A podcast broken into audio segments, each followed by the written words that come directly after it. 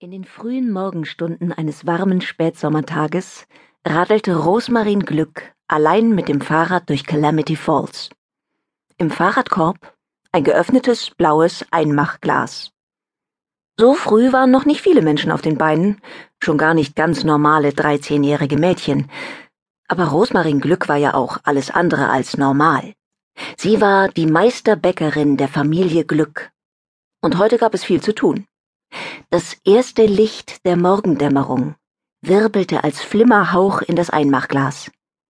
Die rosigen Lichtfäden blieben in gewundenen Spiralen an dem klebrigen Sirup hängen, mit dem das Glas ausgekleidet war. Als Rose die Anhöhe von Sparrow Hill erreicht hatte, war das Glas so voll mit Morgenlicht, dass es wie ein Bühnenscheinwerfer strahlte. Rose bremste mit schlitternden Reifen auf dem leeren Parkplatz von Stetsons Donuts und Automobilwerkstatt und schraubte den Deckel auf das Glas. Warmer Duft nach fettgebackenen Donuts lag in der Luft, aber es war noch viel zu früh, um jemanden anzutreffen. Genau deshalb ließ Rose fast das Glas fallen, als sich die Werkstatttür öffnete. Devin Stetson trat heraus und wischte sich Maschinenöl an den Jeans und dem ehemals weißen T-Shirt ab. Hey, Rose, rief er. Was hast du denn da? Ach, nur so eine verrückte Space Age Lampe, die Basil in Paris gekauft hat. Rose ließ das leuchtende Glas in ihrem Rucksack verschwinden, ehe Devin es richtig zu Gesicht bekam. Das erste von ihr eingefangene Morgenlicht sollte später eine magische Zutat für eine Ladung schmackhafter Schönwetterschnitten werden, aber das konnte Rose Devin nicht sagen.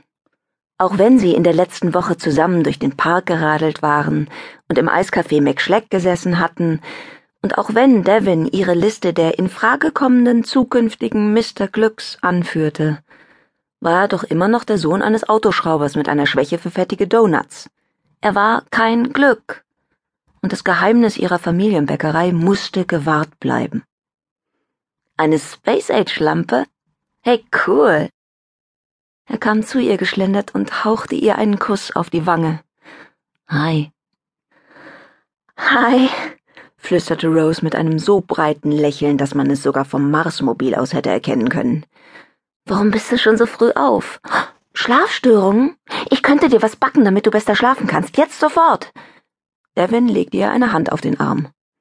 Ich hab nur schon mal an meinem Moped rumgebastelt, ehe es in der Werkstatt turbulent wird. Er strich sich die Haare aus den Augen und strahlte sie an. Alles ist bestens, seit ihr eure Familienbäckerei wieder aufgemacht habt. Alles gut, Rose.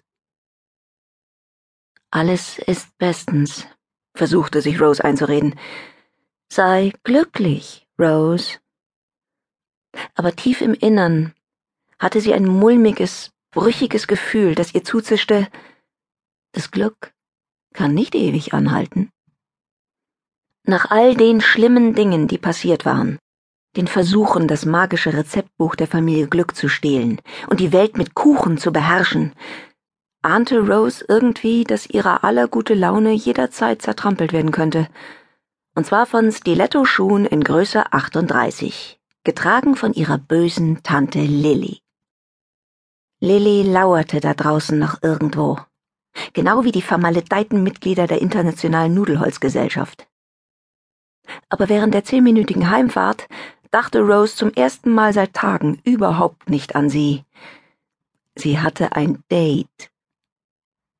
Rose summte vor sich hin, als sie die Glücksbäckerei durchquerte und durch die Schwingtür in die Backstube stürmte.